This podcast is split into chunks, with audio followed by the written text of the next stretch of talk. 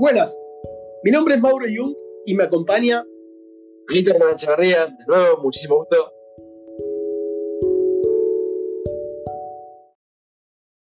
Hoy vamos a hablar del método Ikigai. Es una fórmula japonesa para la felicidad.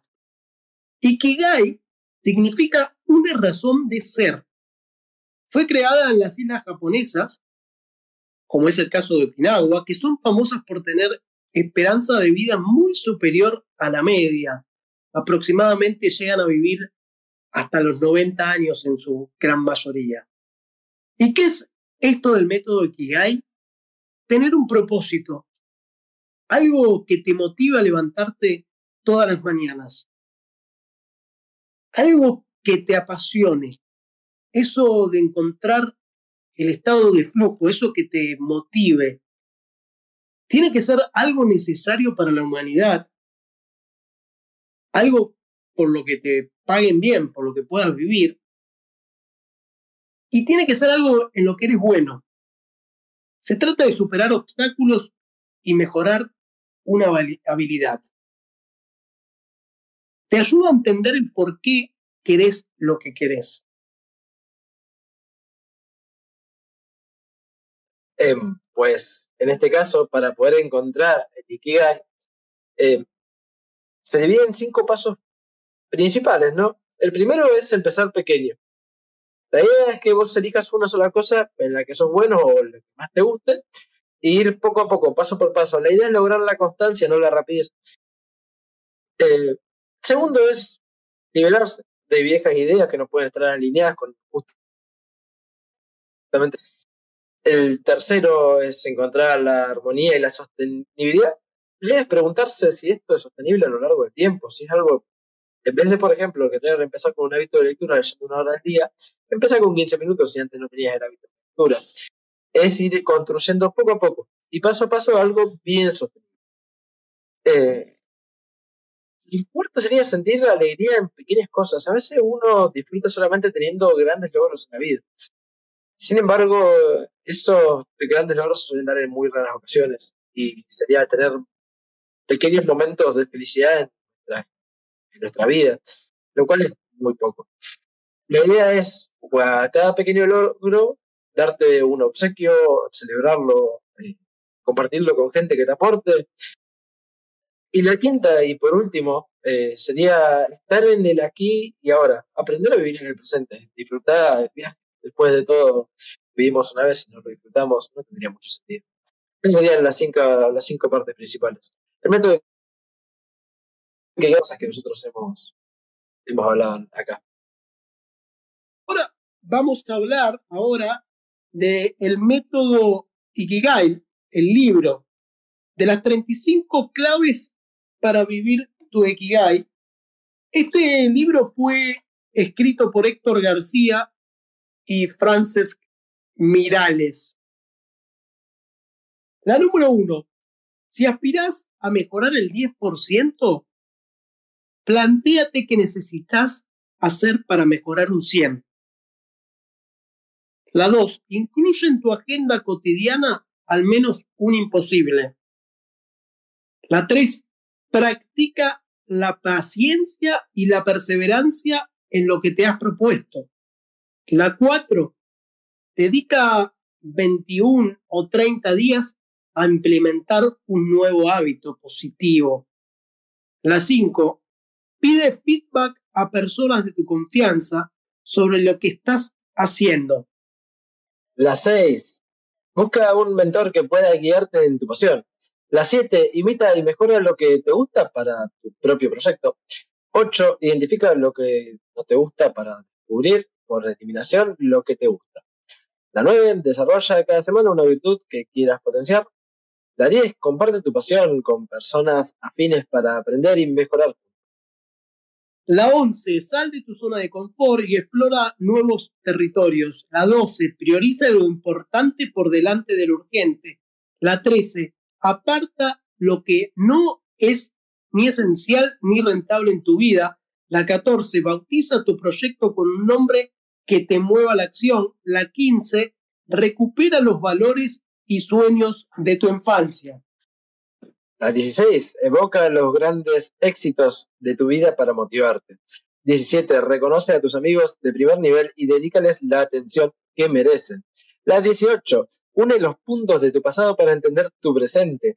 19. Establece un horario libre de pantallas y de vida virtual.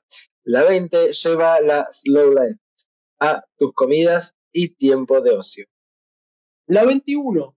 Haz una sola cosa a la vez sin dispersarte. 22. Escribe algo personal al menos 5 minutos cada día. 23. Iníciate en el arte del haiku para conocer tus emociones.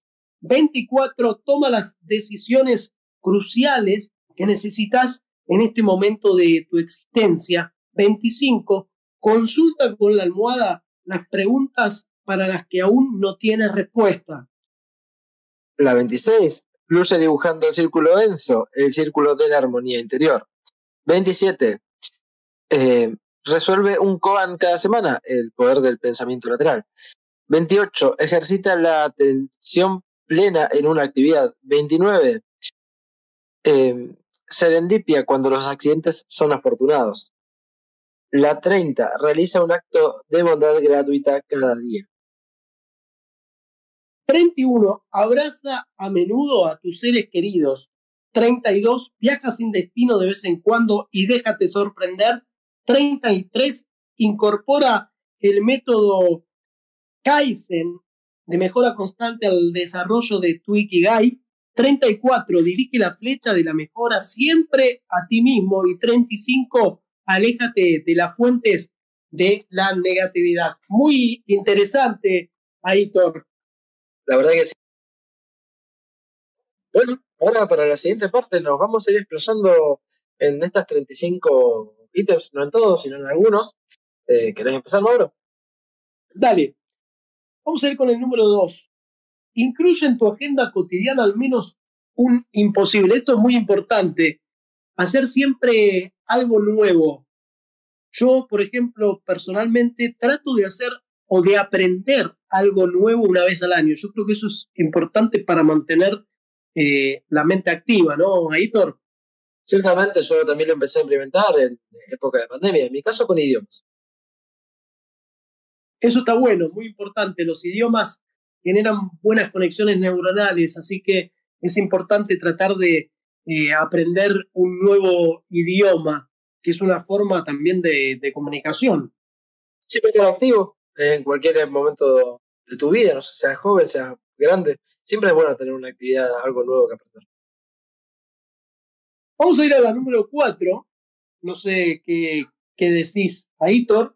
Dedica, dedica 21 días, vamos a decir nosotros 30 mejor, vamos a agregar más, a implementar un hábito nuevo, ¿no? Para implementar un hábito nuevo se necesitan entre 21, 30 días, algunos 40, depende de cada uno, para tener ese hábito nuevo. Y es importante también hacer de a un hábito a la vez. Es muy importante. Y es como cuando empezamos. Es como cuando empezamos. Cuando empezamos dijimos que empezar pequeño, con una cosa a la vez, sin apresurarse demasiado, paso a paso en 30 días se forma un hábito y otros dicen también que en 90 se, empieza, se forma el estilo de vida. Es bastante importante tener esto en cuenta. Uno empieza a ver muchos cambios en estos 30 días. Es, la verdad, apasionante. En mi caso lo logré con el entrenamiento. Sí.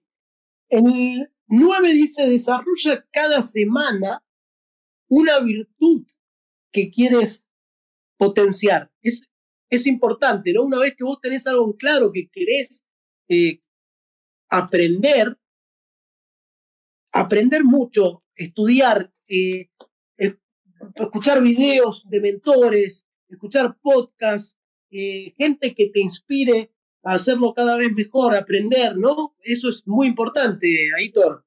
Y si va en consonancia, creo que sí es la palabra correcta, con tu pasión, en mi caso, por ejemplo, dibujo, dibujo. Yo no sé, una semana puedo dedicarme a decir, bueno, practico tatuar, otra puedo decir practico realismo y demás. Uno va viendo en el, en el ámbito que quiera desarrollar. es completamente libre.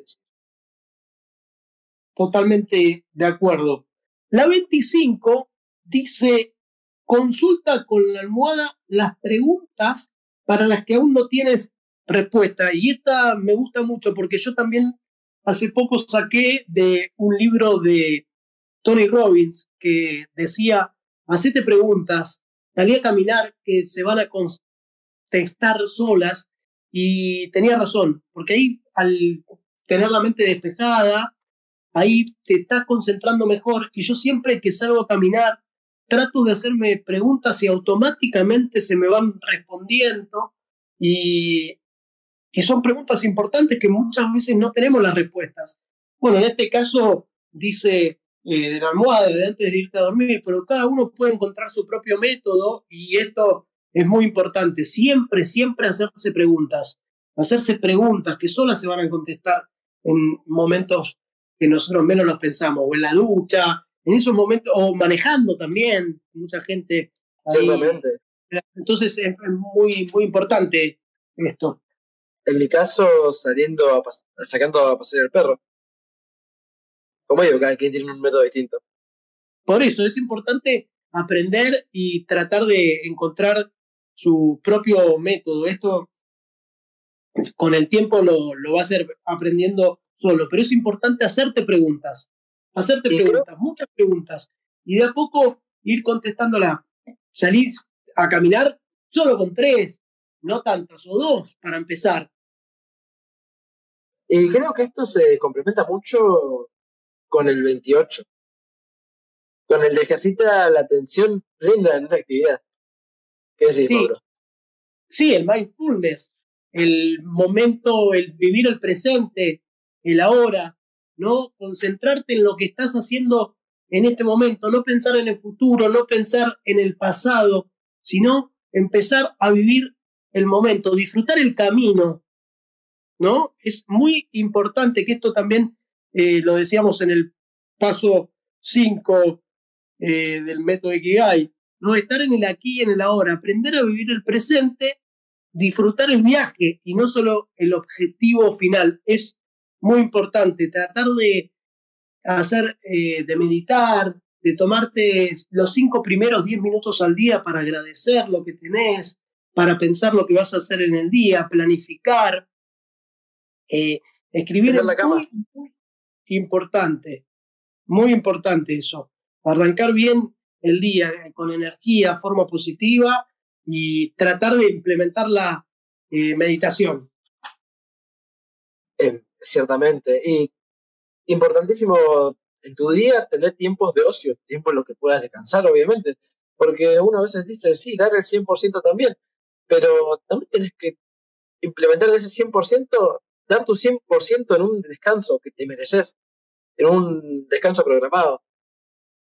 Sí, descansar, dormir las 8 o 7 horas recomendadas eh, por los científicos, que depende de cada persona, obviamente, y también de hacerte eh, tiempo para disfrutar de momentos o salir con amigos, hacer cosas que te gusten, que te motiven, porque eso también te ayuda a la creatividad, a ser más creativo, ¿no? A los momentos de socializar con tus amigos, eh, hacer cosas que te interesen, viajar, no solo trabajar, trabajar, trabajar y, pensar en eso, sino que el tiempo de ocio es suma, sumamente importante. Abrazar a la gente que querés, estar, eh, agradecer porque están ahí, porque eh, te dan minutos de su tiempo, que el tiempo es muy valioso. Entonces, eso hay que también tenerlo en cuenta.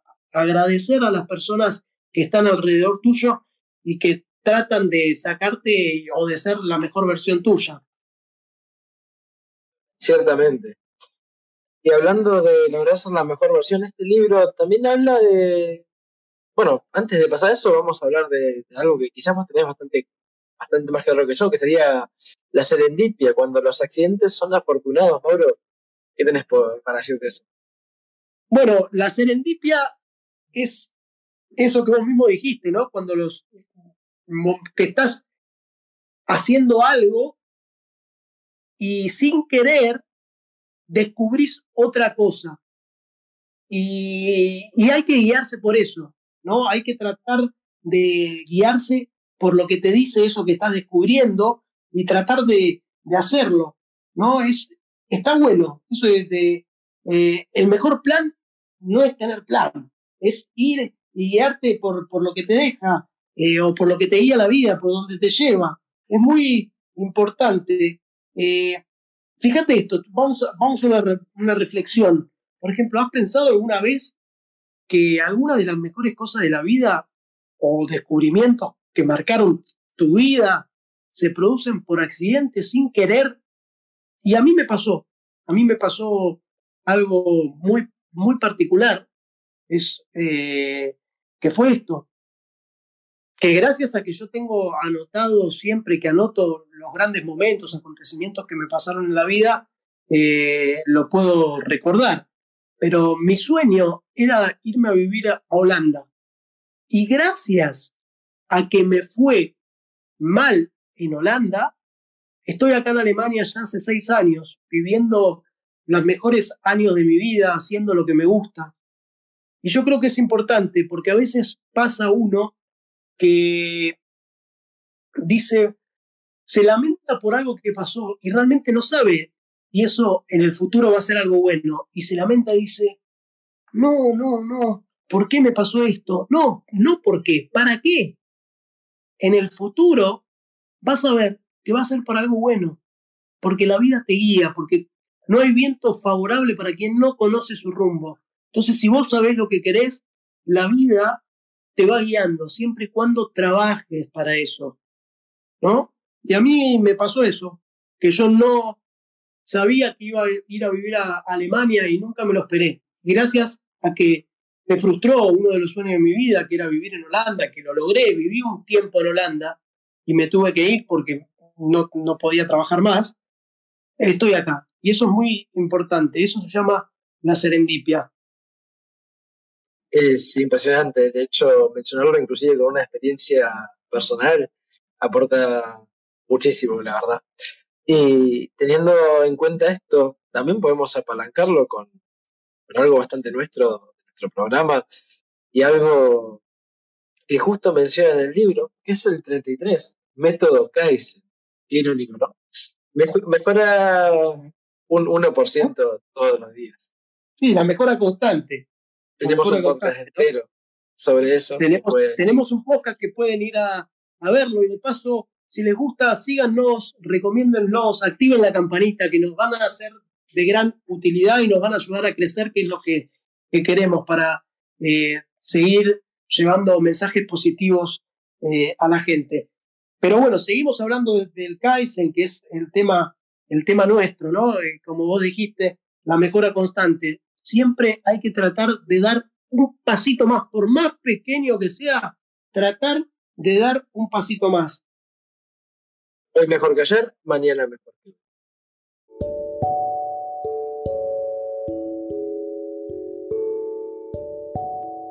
Y con esto podemos ir cerrando, básicamente. La verdad, esperamos les haya gustado el podcast. Como dijo Mauro, compartan también en sus redes sociales gustó el podcast, con sus amigos, conocidos, con alguien que quizás les pueda aportar este contenido. Eh, anoten el, el, libro que mencionó Mauro, que es de ahí donde sacamos la mayor parte de la información y que tengan un excelente día. Buenas, que tengan un feliz día. Hasta luego.